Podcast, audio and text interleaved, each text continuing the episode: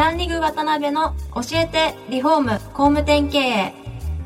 この番組はリフォーム工務店業界に特化した経営コンサルティング事業を手掛ける株式会社ランリグの代表渡辺翔一が住宅業界の経営者や幹部の方を毎回ゲストにお招きし業界の様々なことについてお聞きしていく番組です。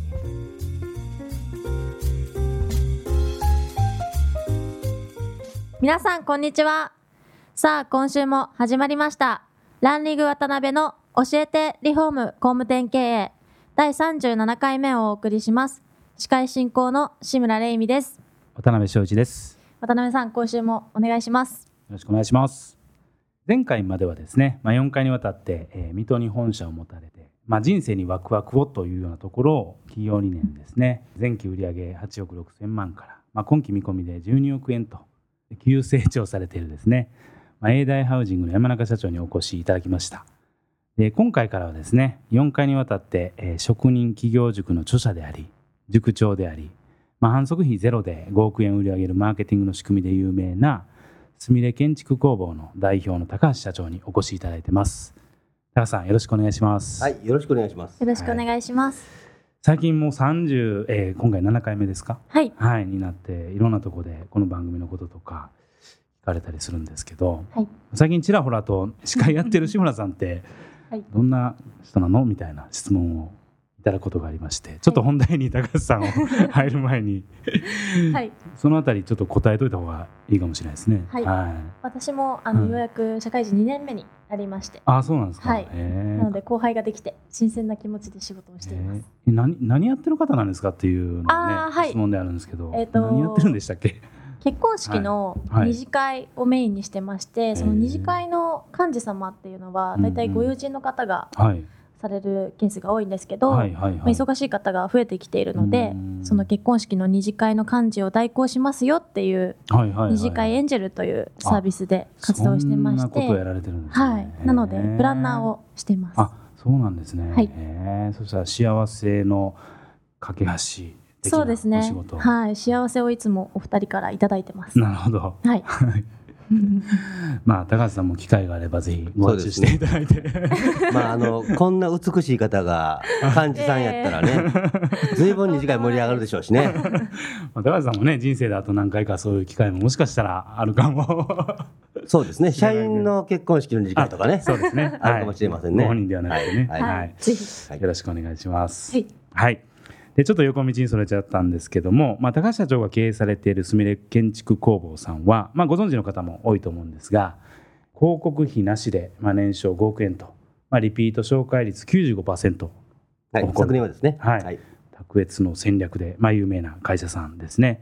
で今回あの去年ですかね厚労省にも、えー認可された研職人研修事業も、はい、実施されていらっしゃって、まあ、各方面から注目されている、えー企業さんですね。はいでそんな高橋社長には今回から4回にわたってじっくりいろんなことをお聞きしたいと思ってますんで、はいまあ、ぜひはいよろしくお願いします。はい、よろしくお願いします。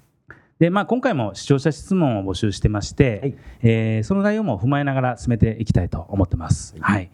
で、今回ちょっと高橋社長の1回目ですので、はいまあ、ちょっと聞くのが怖い部分もあるんですが、まあ、高橋さんの、えーご経歴の部分からはいいろいろお聞きできたらなと思ってます。はい。もともとお生まれは神戸でえいらっしゃいますよね。神戸生まれ、はい。す神戸育ちの、まあ、いわゆる神戸っ子ですよね。はい。どど。んな感じの幼少期から、まあ、学生時代、はい、幼少期は、はいはい。まあ、素直な心優しい子供で、はい。あの、長いこと忘れてたんですけど、はい。子供の頃の夢は、はい。動物園の飼育係になることと。えー、いうことをやったらしいです。母親に先聞きました。かわい。い、最近ですか。はい。えあのそれもですね、今あの、はい。自宅で犬と猫ー、とはい。飼ってるんですけど、はい。鳩が住み着いて、はい。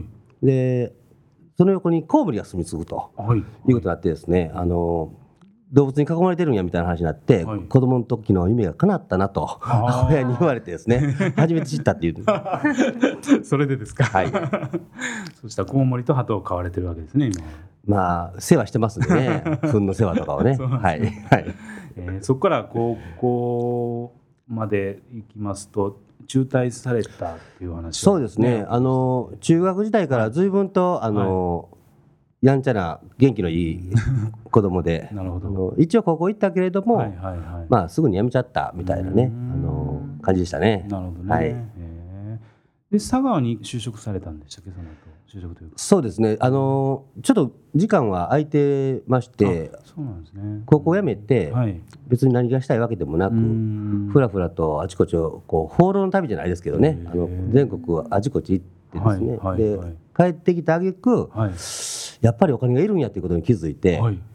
で佐賀急便で働き出した なるほど。ははい、その当時の佐賀急便は、い。何の学歴も、うん。あの何何にもない人でもはい。一生懸命働けば年収1000万くれると。あいうすごい会社でしてね。なるほど、るほど。へえその当時、あれですかね、ちょっと前後するかもわかんないですけども、まあ書籍なんか書かれてるように、かなり大病を患われた肝臓がはいはいはいはいっていう話でおはい聞きしたんですけど、はい余命何年とかっていう話だったんですか？そうですねあの高校中退して、はい。でまあふらふらしてる時に、はいはいあの随分まあろくでもない生活をはい送ってて、はい。まあいわゆるお酒の飲み過ぎで、うんうんうんあのまあ倒れてはい。病院に担ぎ込まれたら、はい。病院の先生が肝臓が硬くなってると。はい。はい。で肝臓の数値が異常に高くなっているとうんいうことで、まあ、急性肝炎あですね。あ。はい。になってですね、うん。もうこれは戻らんから、はい。お酒でこんな潰し方をすると戻らんから、うん。えーまあ、せいぜい50歳ぐらいまでにはうん肝臓がんか肝硬変ではい。お打仏やでと、あの親切で教えてくれてですね、あのそのつもりで生きてきました長いこと、へはい、えですから、そんなこと言われたら、やっぱり人生観って変わるもんなんですか？変わりますよね。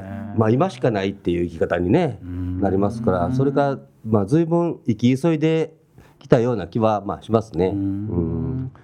それがもう今では正常な完全。そうですね、はい、あの神様がワンチャンスくれたというか、最後のあがきやと思って、はい。まあ、あの医者にも薬にも頼らずにうん。運動を続けてみたら、はい。えー、2年から3年ぐらいでうん。肝臓の数値が元に戻って、今ではもう素晴らしい肝臓ライフを 送ってます。ねいろんなうんところでねあの豪快に飲まれてるんでだ大丈夫なのかなっていうのは もう全然大丈夫なんですね。すごいですよね。肝臓が元気になると、はい。こんなにお酒が残らずに気持ちよく飲めるんかと 最近になって分かってですね。50前になってですね、えー。はい、あの楽しく飲ませていただいてますでそこから佐川で何年やられたんですか？佐賀で5年ぐらいですね。5年やって。はい。うん。5年か6年かな？ぐらいいましたねなるほど佐賀なるほど。はい。でそこから大そうです。あの佐賀は随分稼がしてもらってたんですけど、はいはい。いい時は1200万ぐらいあったんじゃないかなと思うんですけどね、年収が。みんなそのハードワークで体を潰してやめていくんですよ、なるほどなるほど。はい、でまああのこれといってキャリアプランもないと、うん。で体が潰した後からやめても、はい。まあどうしようもないし、うんあのまあ生き急ぐって話が先ほどありましたけど、はい。先行きが見えんと分かった時点で、うん。もう我慢できなくなるんですよね。はいはいはい。でさっくりやめて、うん。あの一人で起業できるようにということで、うん。大工になれるように職人の修行に入りました。手に職みたいな考え方そうですね。お親父さんとかがそういうのだったとかっていう話も。違います。あ違うんですか。はい、全然違う職で、父親は本屋さんを経営してまして、なるほどなるほど、はい、で二十歳ぐらいの時にあの後継がへんかと言われたんですが、あうん。のさっくり断りました。はえー悲しいですね、い、はい。えー。周り誰も本読まないのでね、若い人。う。ん確かに確かに。この本が読まへん時代うに、ん。なんで本屋すんのみたいな、なるほどね。お断りしますって断りましたけどうね。んで見習い大工を何年かやられて、はい。で独立された感じなんですかね。そうですね、ん。あの独立したというよりも、はいはい。まあ一人でこう工務店に勤める浮世絵の大工さん、ね。はいはいはい。まあ、いわゆる業界でいう手間受けっていう大工さんずっと同じ工務店から仕事をもらって、うんうんうん。えー金額だけ決めてやるっていうね、はいはいはい。やってたんですけど、うん神戸なんで阪神・淡路大震災があってあ,、はいはい。れ3年で大体片付いたんですよ。なるほど。大まかな復興が、うん表面的なね。でそのタイミングで、うんうん消費税が、あえー、1997年にはいはい。3%から5%に上がったんですよ。あり。ましたね。志村さんご存知ないですよね？はい。生まれてますよね。生まれてますけど、1993年生まれなんで、まだまだ覚えてないですね、もうね。うん。神戸は驚くほど仕事がなくなってですね、震災でこう壊れた家が治った時にうん。消費税上がってるので,、うん。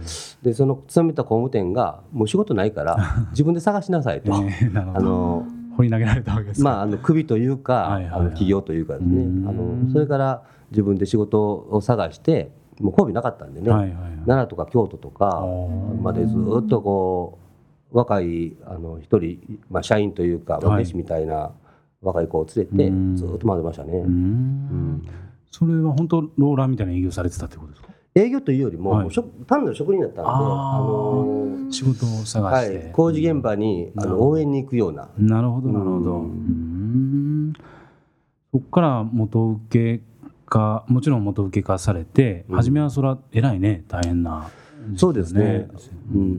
んまあ、神戸に帰ってきて、はい。えー、とまず法人なりというかね、うん。あの個人から法人にした時は、うん。住宅メーカーのはい。指定代理店、指定施工店ですね。指定施工店の認定をもらって、うん。あの住宅メーカーの仕事をこなす工務店をやってました当初。はいなんかあのまあ今回1回目で高橋社長のまあご経歴とか人となりみたいなところなんで、はい。ちょっとあの視聴者から来てる質問で、はい。あの高橋さんがご自身のことをね習慣の奴隷やっていうふうに、はい。まあ言われてましたけど、はい。あのブログとかはあんだけ続けれたりとか、フェイスブックなんかもえらいね頻繁に投稿されたりとかしながら、はい。はい。どうやったらそんなに続けれるんですかと、まあ、続けれる技術を教えてくださいみたいな質問が1個、はい。入ってまして、うん。そのあたりどうなんですかね。はい。えーっとですね、あの前のうん。伊藤忠のはい。会長の丹羽さんっていう方の本にね、はい。あの書いてあったんですけど、はい。論理当たり前の論理をはい。当たり前にするのはうん。非常に難しい、はい。で論理を論理通りにするのにはい。気合が必要やとはいうことを伊藤忠のあの前会長が書いてられたんですけど、うんまあ気合しかないですよね。結論、夢中って、はい、うん自らにその気合を入れるしかないっていううん。ことだと思います。なぜそれは気合を入れれたんですかね？その結構ね逃げちゃいますよね普通ね。そうですね。僕の場合は、まあ、あのうん。生き急いでるっていう話がまあちょっとあって、うん。今しかない。で二十歳からうん。25歳ぐらいまで今しかないっていうふうに思って生きてきてい。たのは、はいうん。まあ、ちょっと影響があると思います。なるほどね、はい。そしたら今生きてる瞬間瞬間をこう切り取って表現したいみたいなところはもしかしたらそうです今後ねにあられたのかもしれないですよね。それともう一つは、うん。そのまあ、転職を繰り返したりとか、はい。まあ、学校辞めたりとか、うんうんその先行きが見えないことに対して、うん。あの変化をせずにおられないっていうことがあってなるほどなるほど。その変化をするっていうのと同時に、うん。その続けることを安定して続けないと、うん。あの整合性が取れていかなくなりますよね。確かに確かに。はいその辺のところもあるかもわかだから続けないものはさっぱり続けないと。すぐにやめちゃう、はい、でも続けるべきものは続けるってその線引きは自分の中でうん。やることがその継続につながっているような気がします。なるほどね。はい。そろそろそうですね、はい。ちょっともっともっと聞きたいんですけど、はい、はい。1回目が時間になりまして、はい、次回も高橋社長にはあのゲストでお越しいただきますので、またよろしくお願いいたします。本日はありがとうございました。はい。どうもありがとうございました。ありがとうございました。今回もランリグ渡辺の教えてリフォーム工務店経営をお聞きいただきありがとうございました。番組では渡辺や住宅業界の経営者幹部の方へのご質問を募集しています。